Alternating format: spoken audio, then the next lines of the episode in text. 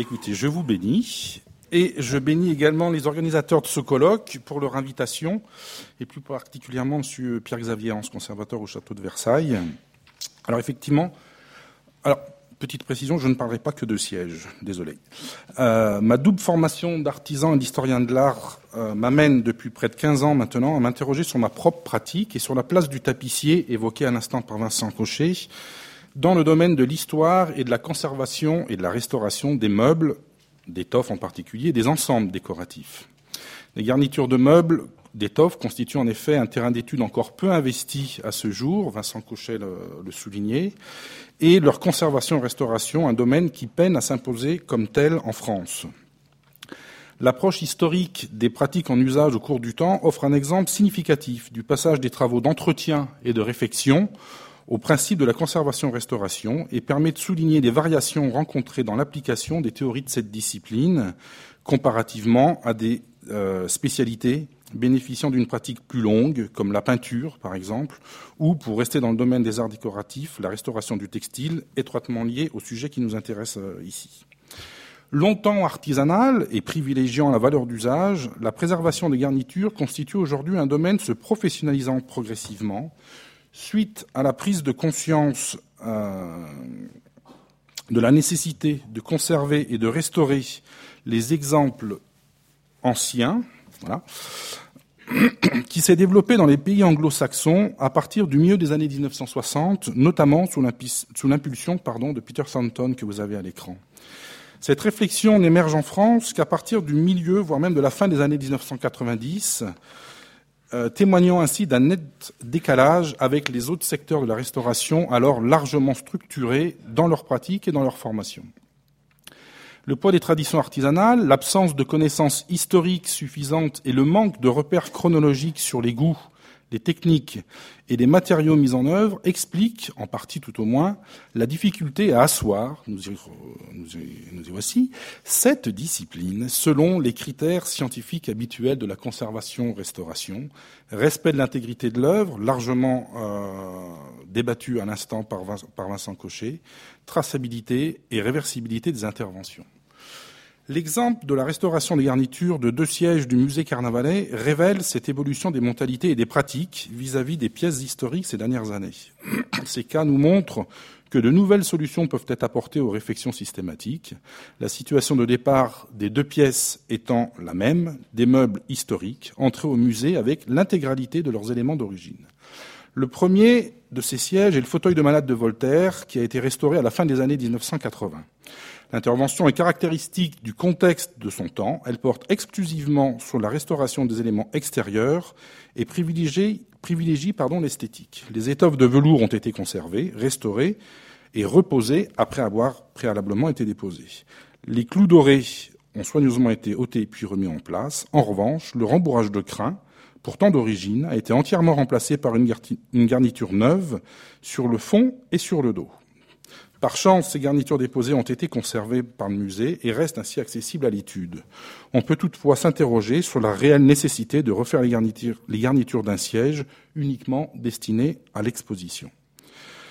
Une vingtaine d'années plus tard, en 2001, un second siège historique, le fauteuil de malade du révolutionnaire Georges Couton, fait à son tour l'objet d'une restauration dans cette même institution par Agathe Strouk, ici présente.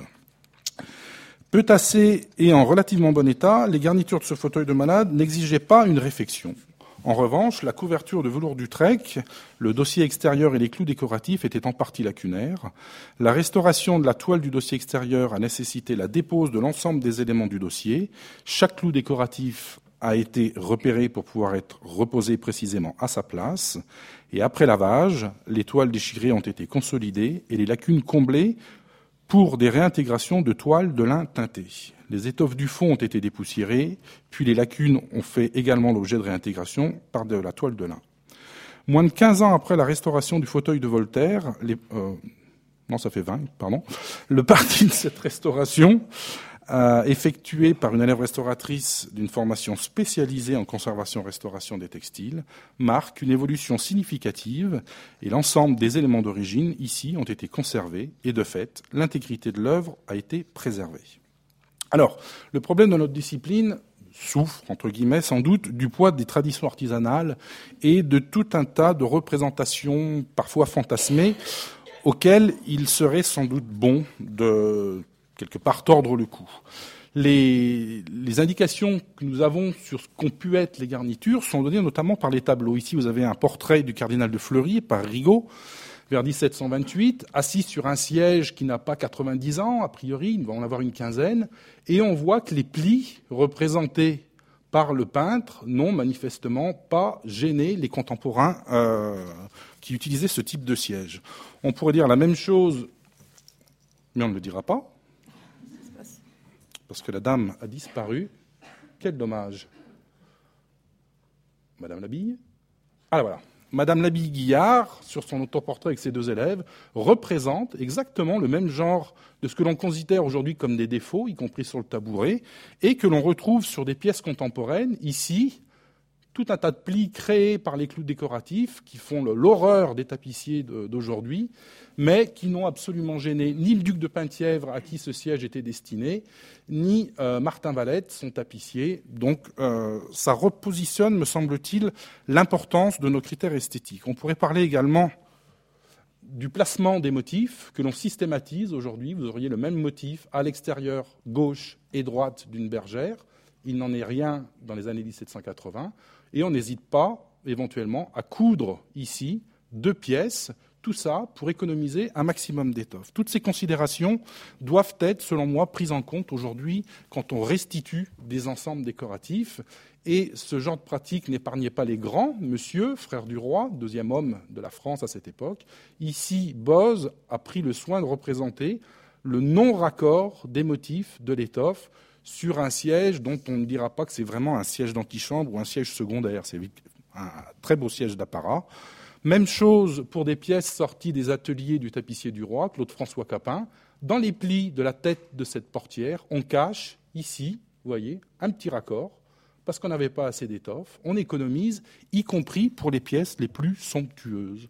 Ce n'est pas euh, que de faire ce genre de choses et on pourrait le proposer dans les restitutions, ça a aussi des intérêts économiques, on y reviendra tout à l'heure, ce sont les pratiques courantes de l'époque. Alors voici la bergère en question dans son état euh, presque actuel, elle a juste subi une consolidation, et voici sa sœur conservée au musée Carnavalet, liftée dans les années 1950 à peu près, quelque chose comme ça. On voit absolument toutes les différences esthétiques. La forme des manchettes, creuses ici, sont cintrées là, les joues qui ne sont jamais garnies ou rarement au XVIIIe siècle font partie de ces parties botoxées, justement. Euh, la lèvre n'a pas échappé à la chose, très arrondie alors qu'elle était beaucoup plus fine, mais la dame a quand même 260, 250 euh, ans à peu près. Et le coussin, qui était très volumineux sur les sièges du XVIIIe siècle, est devenu quelque chose de beaucoup, beaucoup plus, entre guillemets, raplapla. Même l'extérieur, voyez, a été lui aussi botoxé. Des différences esthétiques, des pratiques qui sont absolument aux antipodes l'une de l'autre. Et c'est bien la raison pour laquelle je suis très euh, suspicieux vis-à-vis d'une quelconque tradition d'atelier, parce qu'on voit que les choses ne se sont absolument pas transmises de manière continue au fil du temps. Il y a des ruptures, il y a des changements, des améliorations, des changements de goût. Et tout ça euh, nous emmène vraiment sur des choses très différentes. Ici, de voyeuses passées sur le commerce de l'art londonien il y a quelques années, euh, identifié par Pierre Verlet comme étant euh, provenant du salon de Madame Elisabeth à Montreuil, sans jamais parler de la garniture. C'est vrai qu'un conservateur m'avait dit que ces sièges avaient des garnitures informes et sans intérêt. C'est un point de vue que je ne partage pas, car en enlevant le lampas, on retrouvait dessous une partie de l'étoffe d'origine, et toutes les garnitures réalisées en 1789 par ce même atelier de Claude François Capin. Un unicum, on a très peu de sièges comme ceci, et on voit quel pouvait être le raffinement d'un tapissier du roi à la veille de la Révolution. C'est, euh, à mon sens, très significatif. Si l'on compare la forme arrondie de la garniture d'origine avec ce que l'on a tendance à proposer aujourd'hui, il paraîtrait que les formes étaient toujours carrées sous Louis XVI parce que les bois étaient carrés. Voilà une tradition d'atelier. Euh, autre tradition d'atelier, faire des garnitures qu'on appelle à tableau, à biseau, qui apparaissent, on le sait maintenant, dans les années 1870-1880. Et voilà tout le décalage qui se crée euh, avec la perpétuation de certains de ces gestes d'atelier qui doivent absolument, selon moi, être mis à l'épreuve de la comparaison avec les éléments de garniture d'origine. La forme, vous le voyez, n'a absolument rien à voir. Euh, l'esthétique est complètement différente. Même chose pour la bergère. Et vous voyez qu'en plus, on, conserve les mémoires du tapissier qui a fait ces sièges, qui nous dit que les joues sont simplement fermées, c'est-à-dire tendues d'une toile comme à l'extérieur, et non pas garnies à épaisseur comme vous le voyez là. Et on sait que pour les sièges de la famille royale, les coussins étaient exceptionnellement en crin, comme vous le voyez là. En fait, ils sont en général en plume, et pour la reine ou pour le roi, on utilise même du duvet, avec des gros coussins volumineux, comme vous pouviez le voir tout à l'heure sur le siège rouge que je montrais à l'instant. Autre idée reçue à qui il convient de tordre le cou, une, euh, une règle qui voudrait que les rideaux cassent au sol, comme ça, pour le plus grand bonheur des femmes de ménage. Euh, est-ce qu'il faut le croire réellement? Louis le Grand, roi de France, avait des rideaux qui ne touchaient pas le sol, manifestement, au moins en croire par cette gravure. Ses contemporains également. Les rideaux que vous voyez ici arrivent à une bonne dizaine du sol. Au Conseil de Régence, même combat. Vous voyez que les rideaux arrivent à peu près au niveau de la traverse inférieure du siège, peut-être 20 cm du, sol. Bimon, qui théorise sa profession des années 1770, nous dit que les rideaux tombent en général entre 2 et 6 pouces du siège, c'est-à-dire 5 à 13 cm, euh, du, sol, pardon, c'est-à-dire 5 à 13 cm euh, du sol. Autre exemple, chez le prince de Conti, au Temple. On continue chez le duc de Choiseul, à Chanteloup, chez monsieur, chez monsieur le comte de Blot, vous voyez que les rideaux touchent effectivement bien le sol. Là aussi, ils touchent effectivement bien le sol. Chardin ne manque pas, ni Lavrins, et on pourrait continuer comme ça à l'infini un petit peu les exemples. Mais à l'inverse, euh, quoi que l'on dise, je n'ai pour l'instant trouvé aucune représentation de ces époques qui montrent, qui disent qu'effectivement les, rideaux pardon, touchaient le sol. L'information pour les garnitures est souvent en creux, c'est-à-dire qu'on travaille avec l'absence. Mais, euh, c'est le cas de ce siège livré pour le comte de Provence dans les années 1780, il faut faire avec l'absence de la garniture, mais ce n'est pas pour ça qu'on est privé d'éléments de compréhension. Et la trace laissée par le cloutage ici indique clairement que le siège était garni avec un coussin, qu'il y avait un bourrelet sur le côté gauche, sur la devanture et sur le côté droit, mais qu'il n'y en avait pas du tout derrière. Et mieux encore, les traces un peu barbares que l'on trouve ici ne sont pas des interventions postérieures, c'est une, habitude que l'on a euh, perdue de fermer les sièges, les fauteuils qui étaient garnis d'un coussin par une toile comme le montre, ou un bout de taffetas comme le montre cette très vilaine photo un siège qui a l'ensemble de ces éléments de garniture d'origine. Vous retrouvez la même trace de cloutage ici, et le petit bout de taffetas qui ferme l'arrière, euh, des choses qui ne se pratiquent plus. Là encore, c'est l'exemple type de ces euh, ruptures dans la tradition des savoir-faire. Autre chose que nous ne pratiquons plus, la protection des meubles par des housses, comme le disait Vincent Cochet, ou par d'autres dispositifs. Ici, vous avez les sièges du salon de Voltaire, 12 fauteuils en tapisserie fond blanc à petits points avec leur fourreau de cotonne. C'est la description qui en est faite en juillet 78 après la mort de Voltaire.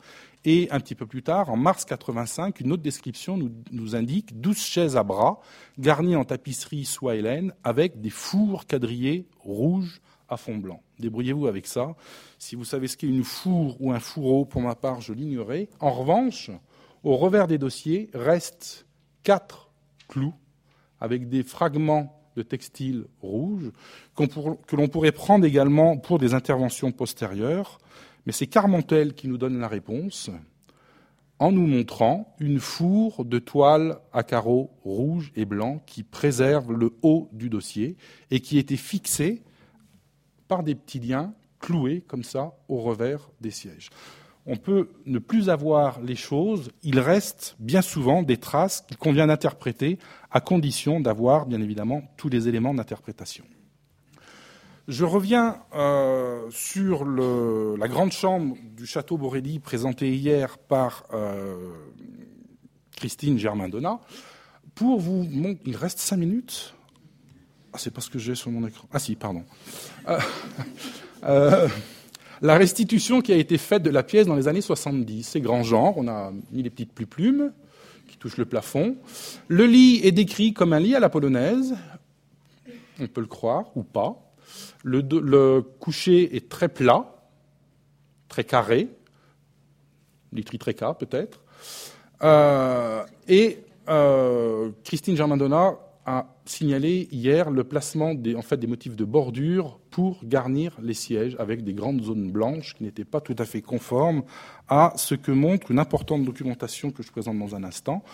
On disposait pour comprendre ou commencer à comprendre ce meuble d'une embrasse, seul fragment permettant de reconstituer les passementeries, la crête croisée et la crête double que vous voyez très fragmentaire ici, ainsi que les, euh, les glands que vous voyez là. Tout ça a été fait par la maison de Claire et a permis euh, de venir au plus près de ce qu'a pu être l'état d'origine, pas revenir à l'état d'origine, copie à l'identique.